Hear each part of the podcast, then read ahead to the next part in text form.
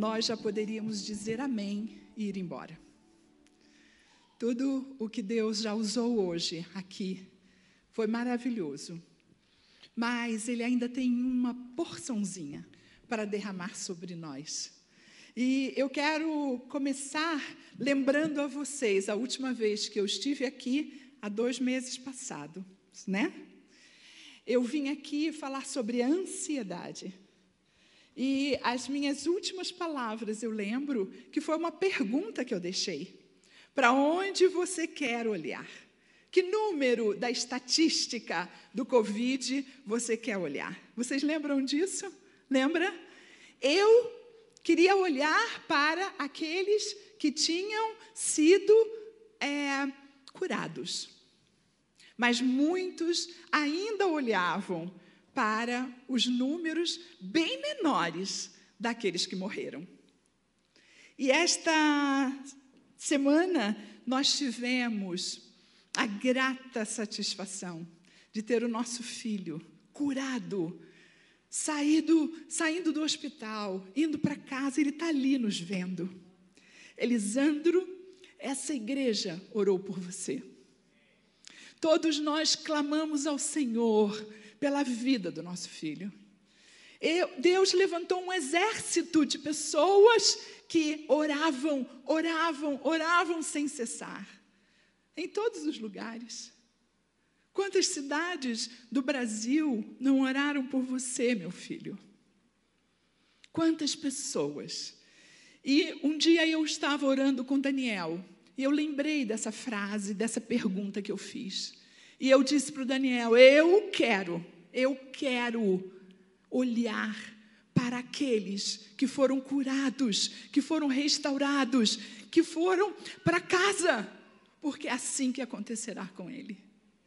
E hoje eu quero dizer para vocês que eu já ganhei meu presente. Como a Silvana Calisto falou, né, lá no, no, no é, no YouTube, não, no, no WhatsApp das mulheres, né? Que hoje seria para mim o presente que o Elisandro iria dar. E você me deu um presente maravilhoso. Maravilhoso. Por isso que eu quero começar perguntando para você: você crê nisso? Você querendo o impossível, talvez o seu coração esteja é, tão pesado com um filho doente, com um filho nas drogas, com um filho que não vai te procurar hoje porque ele está de mal com você. Você crê nisso? Que ele pode, Deus, pode fazer um milagre. Um milagre. E sabe como é que eu quero começar? Eu quero começar exatamente assim. Nós vamos nos colocar diante do Senhor agora e declarar o que nós queremos sobre os nossos filhos. E o que nós queremos sobre os nossos filhos está escrito na Bíblia. E nós vamos falar para que o mundo espiritual ouça que eu quero, eu quero que os meus filhos, Denilson, Elisandro e Chalimar, vocês serão bênção na nossa vida e bênção na vida dos teus filhos. E eu quero convidar todas as mães, você que está em casa, você que está aqui, e nós vamos levantar agora, levantar para que a gente fale com o Senhor aquilo que nós vamos colocar no mundo espiritual sobre os nossos filhos. E nós vamos orar orar. Nossos filhos são o que a Bíblia diz que eles são. Levante, mulheres, levante em casa. Se você quer isso para os seus filhos, você vai agora declarar com a sua boca, dizendo para o mundo espiritual que isso está escrito na palavra que nós cremos. E nós vamos começar a falar 11 coisas. E eu vou conduzir e vocês vão repetir. Meus filhos são herança do Senhor Salmo 127, 3. Meus filhos são, serão sempre discípulos do Senhor. Isaías 54, 13. Meus filhos serão profetas do Senhor. Joel 2, 28. Não terei filhos para vergonha nem tristeza. Mas para paz e alegria. Isaías 65, 23. Irei conquistar a terra que o Senhor me deu. E levarei os meus filhos comigo. Êxodo 10, 9. Oferecer, ofereçamos a Deus jejum e oração. E receberemos caminhos retos para nós e para os nossos filhos. Esdras 8, 21. O clamor dos corações dos pais. Diante da face de Deus mudará a história. De meus filhos. E eles terão história mudada. Lamentações 2,19. Deus salvará nossos filhos do poder do valente. Amém. Isaías 49, 25. Como Jó, levarei os meus filhos ao altar do Senhor. Pelo poder da intercessão. Jó 1, 5. Meus filhos continuarão em obediência, vivendo as promessas do Senhor. Gênesis 17, 7. O Senhor converterá o coração dos pais aos filhos. E o coração dos filhos a seus pais. Malaquias 4, 6. Que bênção. Haverá paz em nossa casa. Amém? Haverá paz em nossa casa. Pode sentar. O seu filho é este filho aqui que você declarou agora para o mundo espiritual. Ele será um filho amado como você já o ama, mas ele amará você como você nunca foi amada, em nome de Jesus. Queridos, quem me conhece sabe o quanto eu amo histórias bíblicas, o quanto eu amo histórias de mulheres. E eu estou sempre contando histórias de mulheres da Bíblia. E hoje não foi diferente eu trouxe uma história maravilhosa de uma mulher diferenciada que se distinguiu entre todas aquelas do tempo dela. Uma mulher vitoriosa, uma mulher de luta, uma mulher onde Deus vai fazer um milagre na vida dela para que uma cidade toda conhecesse o Senhor. Essa mulher a história dela está relatada apenas em sete versículos. Já pensaram contar uma história da minha vida em sete versículos? Ali não diz se ela tinha filhos, se ela tinha marido, como é que era o nome deles, nada. Mas eu quero contar essa história para vocês. Ela se chama Dorcas. Uma mulher extraordinária Vivia numa cidade que se chamava Jope. Essa cidade era uma cidade costeira. Ela estava é, era a costa do mar Mediterrâneo. Nessa cidade existiam muitas viúvas, existiam muitos órfãos, muitas famílias que choravam o luto. Sabe por quê?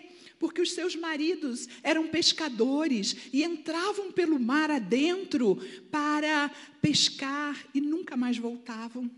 Morriam no mar. E esta mulher, ela era uma costureira. Olha que coisa linda. Ela sabia muito bem trabalhar com agulhas e linha.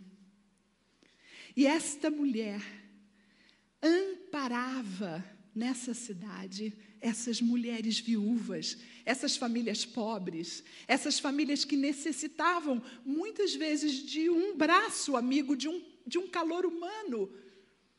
E Dorcas estava lá.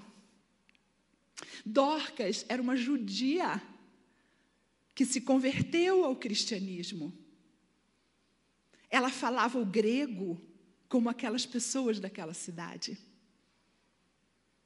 E ela trabalhava, então, com essas mulheres, fazendo roupas, fazendo túnicas.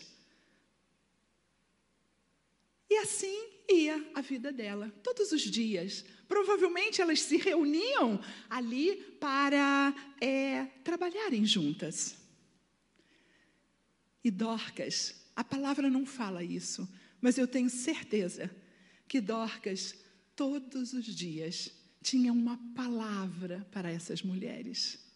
Ela conversava com elas sobre um Deus que ela tinha colocado a vida dela diante dele. Um Deus maravilhoso. E aquele papo ia todos os dias na construção daquelas roupas, daquela túnica, das túnicas. E todos os dias, provavelmente, Dorcas tinha uma palavra maravilhosa. Sabem por quê que eu vejo tudo isso? Porque diz assim, é o Atos 9, 36 a 42, a história de Dorcas está lá.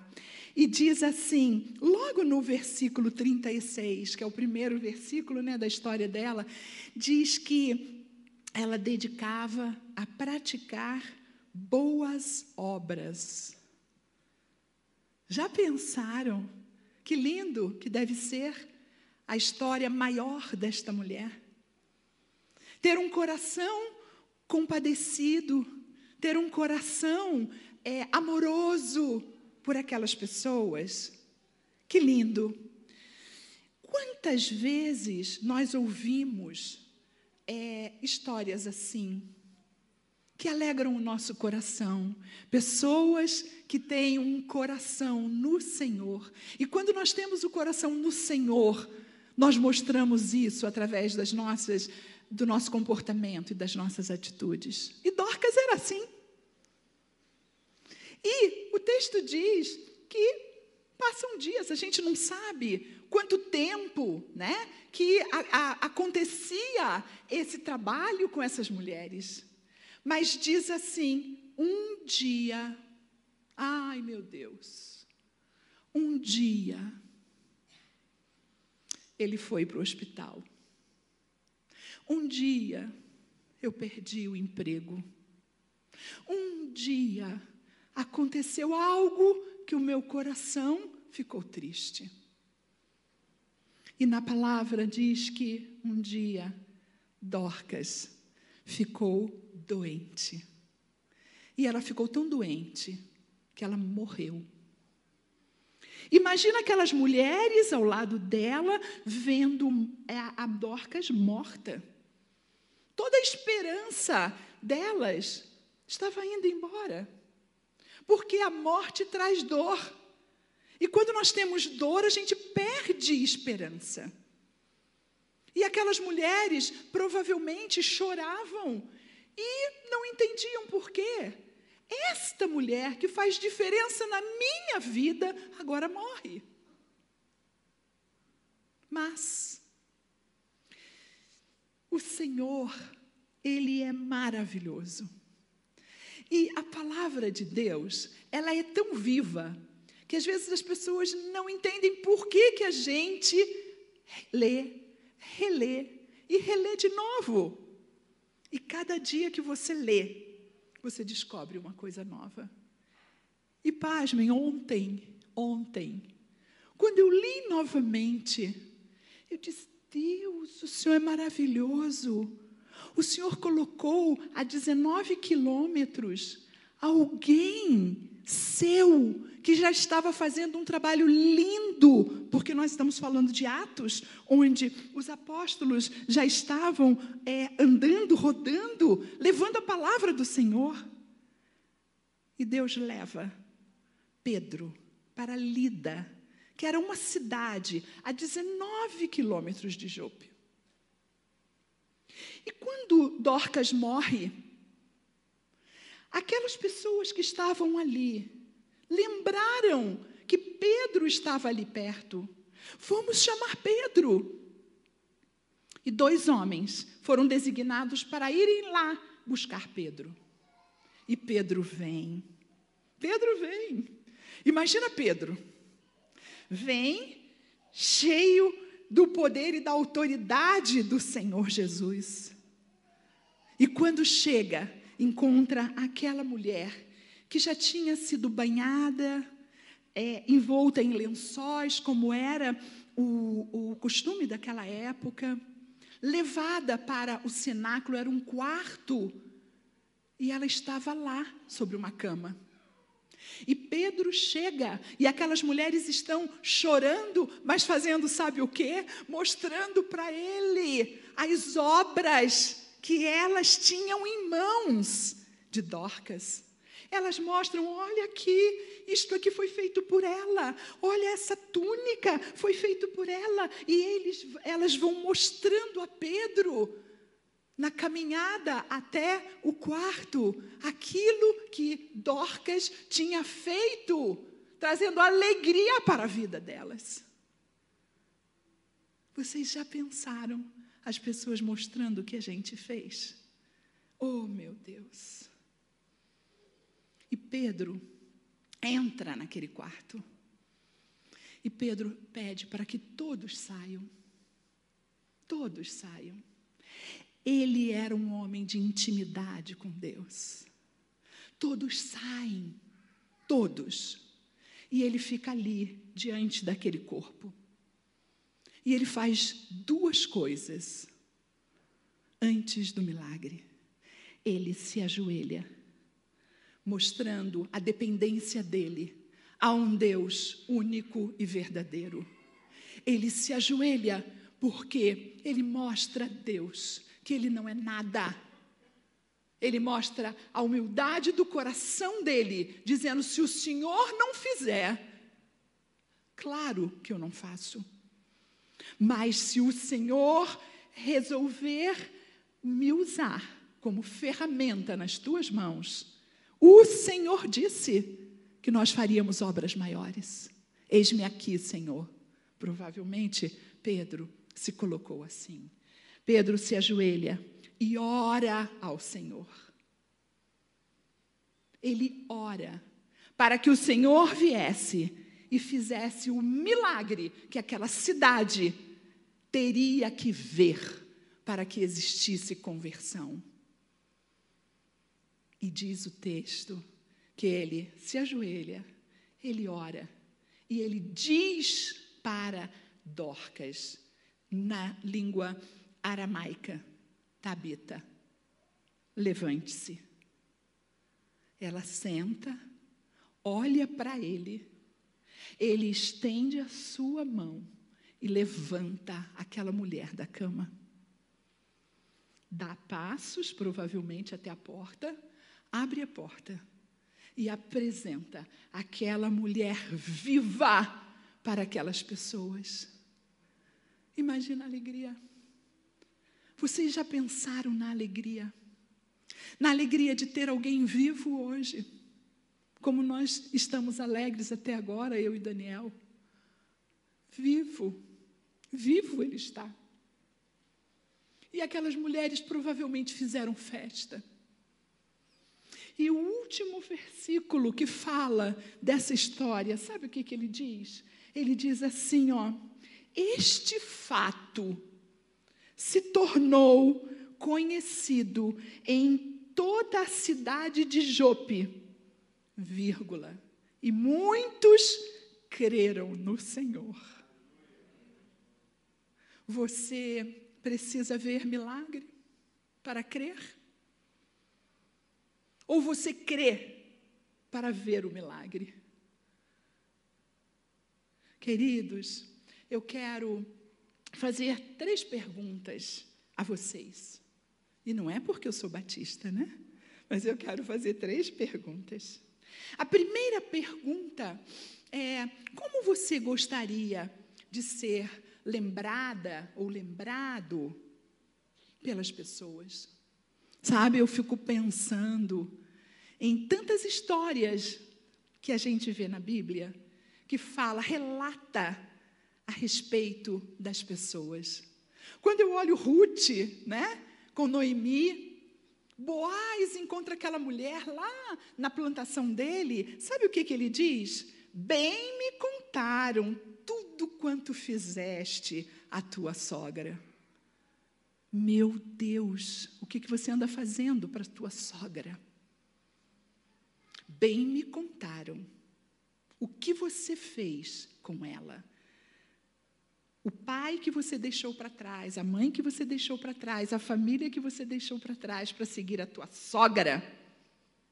Quando a gente olha Abigail, uma mulher que diz a Bíblia que era sensata, que era formosa, mas ela era casada com um homem duro e maligno. A Bíblia diz isso em 1 Samuel 25, 3. Mas Davi diz para ela: o seu bom senso, e por evitar que hoje eu derrame sangue e me vingue com minhas próprias mãos. Davi compreende, Davi entende que aquela mulher era uma mulher pacificadora. Você é uma mulher pacificadora. Você tem levado paz para a sua casa. Mas você poderia ver também outras mulheres. Quando você olha Maria, mãe de Jesus. Maria, ela é, é, a Bíblia relata como uma mulher humilde, uma mulher obediente. E o anjo do Senhor, Gabriel, está lá, vem para ela e diz assim: Alegra-te, muito favorecida, o Senhor é contigo. Eu sou uma mulher favorecida. E o anjo diz: Achaste graça diante de Deus. Será que Zenilda está achando graça diante de Deus? E Maria, com esta obediência, com esta humildade que ela tinha, ela fala para o anjo: Aqui está a serva do Senhor, que se cumpra em mim conforme a tua palavra que se cumpra em mim, Senhor, conforme a tua palavra, que se cumpra em mim os desejos do seu coração, que eu seja aquilo que o Senhor quer que eu seja, que eu esteja debaixo dos teus planos, não saindo nem para a direita, nem para a esquerda em nenhum momento, mas que eu compreenda aquilo que o Senhor quer. Como será que vão dizer de mim depois que eu morrer? Será que vão dizer, como Dorcas, como aquelas mulheres falaram para Dorcas, a seu respeito, a meu respeito? Olha aqui as obras que ela fez. Olha aqui o que ela deixou gravado no meu coração. E eu quero que você pense, porque nós vamos deixar um legado, nós vamos deixar uma marca, nós vamos deixar um registro na vida de cada pessoa que estiver ao nosso lado. E a segunda pergunta é exatamente isso. Na, na vida das pessoas, o que você deixará registrado. E você vai registrar como mãe, como esposa, como filha, como filho, como nora o que você está deixando registrado na vida das pessoas? Será que você está deixando filhos fortes, filhos que é, vivem uma experiência com o Senhor? Olha o que nós ouvimos aqui: uma mãe que quando a criança tem dois aninhos, três aninhos, ela começa a orar com seu filho. Oh, muito pequeno. Não, não, não. É daí que você vai colocar dentro da mente dele tudo aquilo que é primordial no nosso viver, que é a vida espiritual. Será que você tem achado tempo para orar com os seus filhos? Ontem nós falávamos com o Elisandro e a Adriana e a Liz, que tem três aninhos. Gente, arrume o tempo para vocês orarem em família.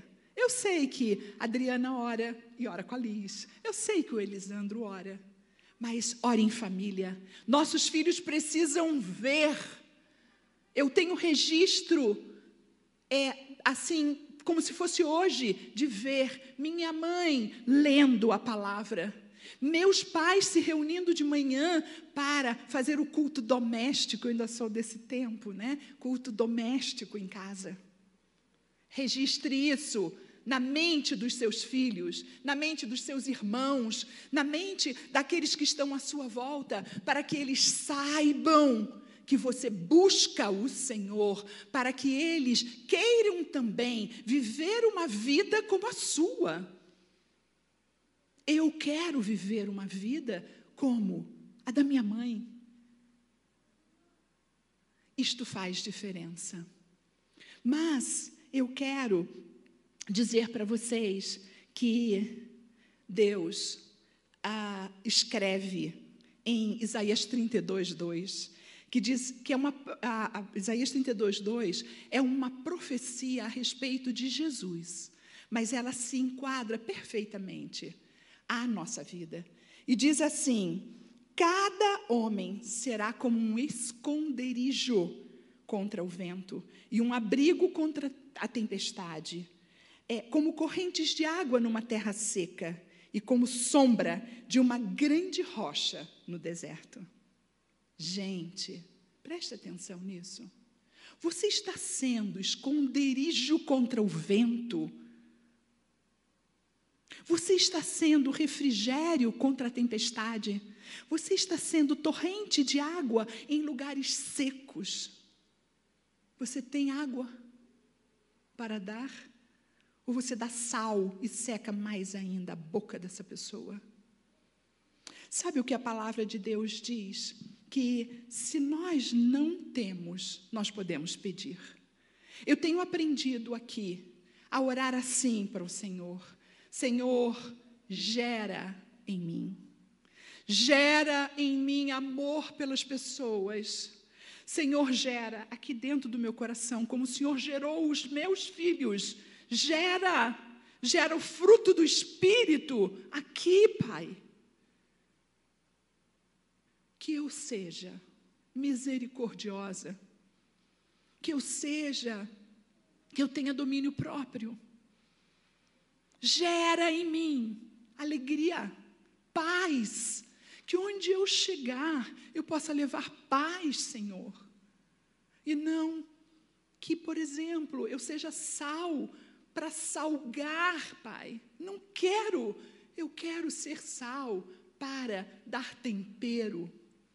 Eu quero ser luz não para cegar as pessoas, mas sim para poder iluminar. Gera em mim, aprenda a pedir a Deus. Olha o que, que Tiago 1, 5, 6 diz: que nós podemos pedir sabedoria. Eu quero ser sábia, em nome de Jesus. E é, diz assim: se porém algum de vós necessita de sabedoria, peça a Deus, que a todos dá, liberalmente. Ele dá, ele quer dar. O que você tem pedido a Deus?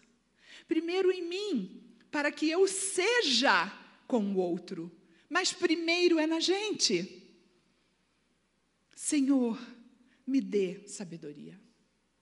E por último, a última pergunta é que eu quero fazer para você é o que Deus colocou na sua mão.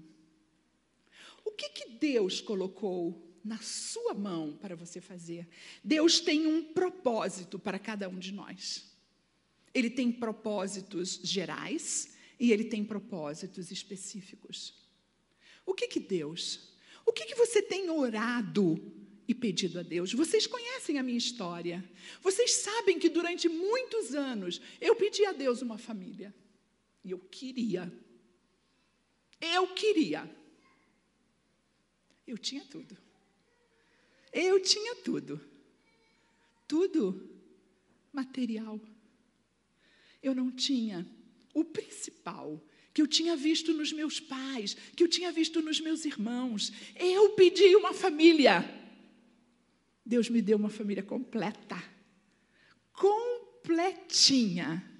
Veio com tudo. E aí, quando você ganha, eu pergunto: o que você está fazendo com aquilo que você ganhou? Eu hoje é, eu oro com pessoas, com mulheres, principalmente mulheres, que gostariam de ter uma família, gostariam de que Deus a ajudasse a formar isto. E quando vem, a primeira coisa é brigar com essa família, é dizer que não gosta desses filhos. É dizer que você está dando mais atenção para eles do que para mim.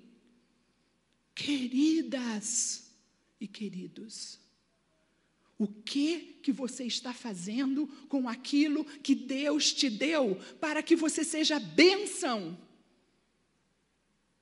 Deus deu a Dorcas mulheres pobres e viúvas Deus deu a ela uma cidade para que ela falasse de Deus para aquelas mulheres. O que, que Deus está te dando? Você vive reclamando do seu trabalho, você vive reclamando dos, do, da sua família, você vive reclamando da sogra, do sogro, do, do cunhado. Isso tudo é muito difícil mesmo. Mas Deus nos deu não para que eles aprendessem só, mas para que eu aprendesse como viver com essas diferenças todas. Deus te deu muitas coisas. Onde, eu coloquei aqui, qual a cadeira que você está sentada nela ou sentado? Onde Deus te colocou para que você cumpra o propósito que Ele tem na sua vida? Deus me deu uma cadeira. E uma cadeira que alguém abençoadora sentou primeiro e formou pela barriga filhos. Deus a levou, ela estava pronta. E ela deixou para que eu desse continuidade. Será que você está percebendo que eu tenho clareza disso? Sou eu que tenho que dar continuidade e mostrar aos meus filhos que Deus é maior, que nós temos que nos ajoelhar, orar. Eu quero dar continuidade, porque foi esse presente que Ele me deu, com um propósito. Ele me deu Daniel com um propósito. O que, que Deus está te dando? Você, onde você está sentado no seu trabalho? Essa cadeira foi de alguém, sim.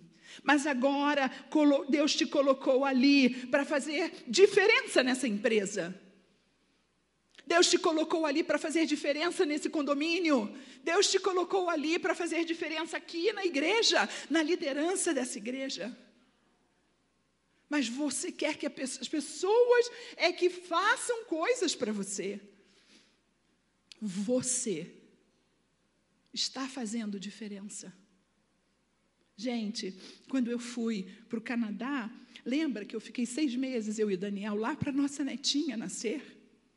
E eu me lembro da filha me apresentando um dia que eu fui falar para as mulheres.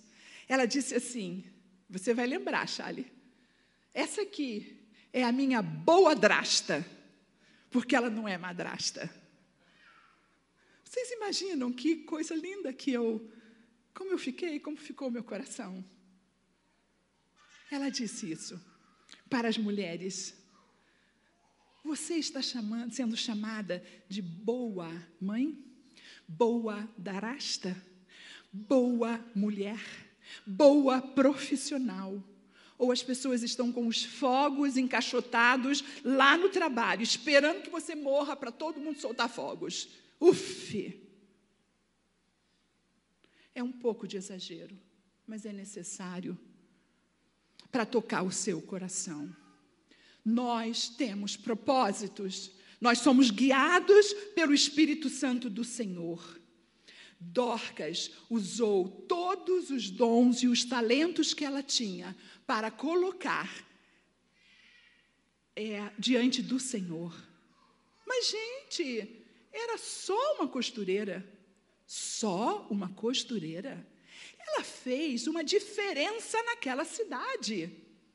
E provavelmente, quando ela sai à porta e ela é, é entregue para aquelas mulheres, provavelmente ela retoma o seu ministério, pega as suas agulhas, pega as suas seus tecidos, as linhas e começa tudo de novo para honrar e glorificar o nome do Senhor.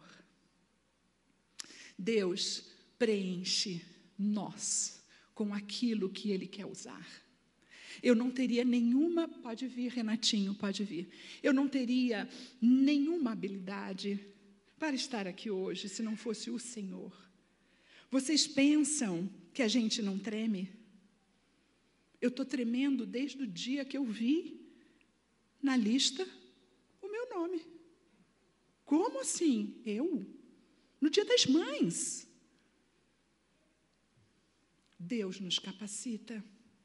Deus nos dá aquilo que nós precisamos para que a gente cumpra os planos dele. E Senhor, eu realmente espero que hoje eu tenha cumprido o plano que o Senhor tinha de conduzir essa palavra.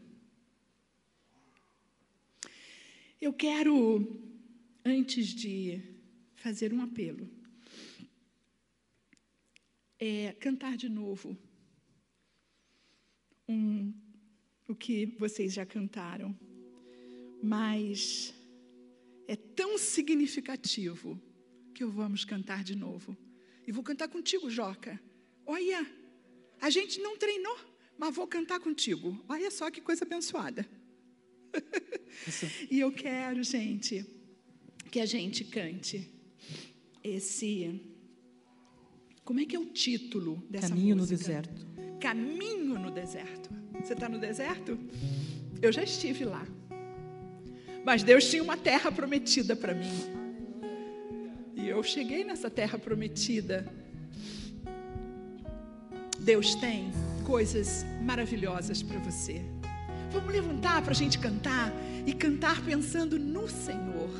Cantar pensando no Senhor. Glória a Deus. Amém, que palavra, amém. gente. Que palavras, e a cada dia Deus tem te dado autoridade para pregar a palavra daquilo que Deus tem feito com você. Que palavra, hein, gente? Deus tem realmente movido seu espírito através da vida da Z, das experiências que Deus tem dado para ela. E Deus quer fazer isso com você. Esse Deus que ressuscitou Dorcas, porque ela tinha um memorial diante do altar do Senhor. Eu quero dizer, você mãe, vocês mães, tenham memoriais diante do altar do Senhor, porque Ele vai fazer milagres na tua vida, em nome de Jesus Cristo. E eu vou deixar a Zé orar por você, mãe. Ela me chamou, mas eu vou deixar ela orar por você, porque ela está cheia dessa autoridade que Deus deu para ela. Amém, Senhor. Feche os seus olhos. Você que está em casa, não é porque você está distante daqui que você não está no mesmo clima que Deus está com as suas mãos, as mãos dele sobre a sua vida. Pai, muito obrigada por esse novo dia na nossa vida. Nós estamos vivos. Muito obrigado por esse dia das mães que o Senhor está nos dando. Pai, muito obrigada, meu Deus, porque o Senhor está enchendo o coração de mães que estão aborrecidas, tristes, mas o Senhor está inundando, Senhor, neste momento, a vida dessas mulheres. Como a Lili falou, mulheres estão cansadas, Pai, porque não foi fácil, mas o Senhor toma elas em tuas mãos agora. Toma, gente, Pai, em tuas mãos. Consagra-nos, Senhor, para ser mães abençoadoras, para ser mães que façam diferença na vida dos seus filhos, para ser mães fortes e, principalmente, mães que têm a sua mão com cada uma delas. Pai, eu te peço em nome de Jesus, fica conosco neste dia. Pai, esses almoços de família, Senhor, que sejam momentos de alegria, de prazer, Pai, e não de discussões, de brigas, mas o Senhor esteja ali, Pai, para que mães repartam o seu pão com os seus filhos. Nós te adoramos, nós te agradecemos, nós dizemos obrigada, Senhor, obrigada por tudo que o Senhor é e por tudo que o Senhor faz. Em nome de Jesus, em nome de Jesus. Amém e amém, Pai. Amém. Glória a Deus. Levanta as suas mãos assim, coloque elas assim. Que o Senhor abençoe vocês, guarde vocês, resplandeça o rosto dele sobre cada um, em nome de Jesus que cada uma das mães hoje seja alcançada pelo poder de Deus, renovada pelo poder de Deus, em nome de Jesus Cristo, e que possam cada uma viver os propósitos que o Senhor deu para a vida delas, e que o coração delas se encham de alegria. Mães, que Deus abençoe vocês poderosamente, em nome de Jesus Cristo. Amém. Glória a Deus pela vida de vocês. Você está em casa, você aqui pode se assentar. Você que está em casa, nós nos despedimos agora. Um feliz Dia das Mães, aproveite esse dia, que Deus abençoe. À noite estaremos aqui às 18h30 e você é o nosso convidado nesse dia tão especial. Fiquem na paz, que Deus abençoe, em nome de Jesus. Amém.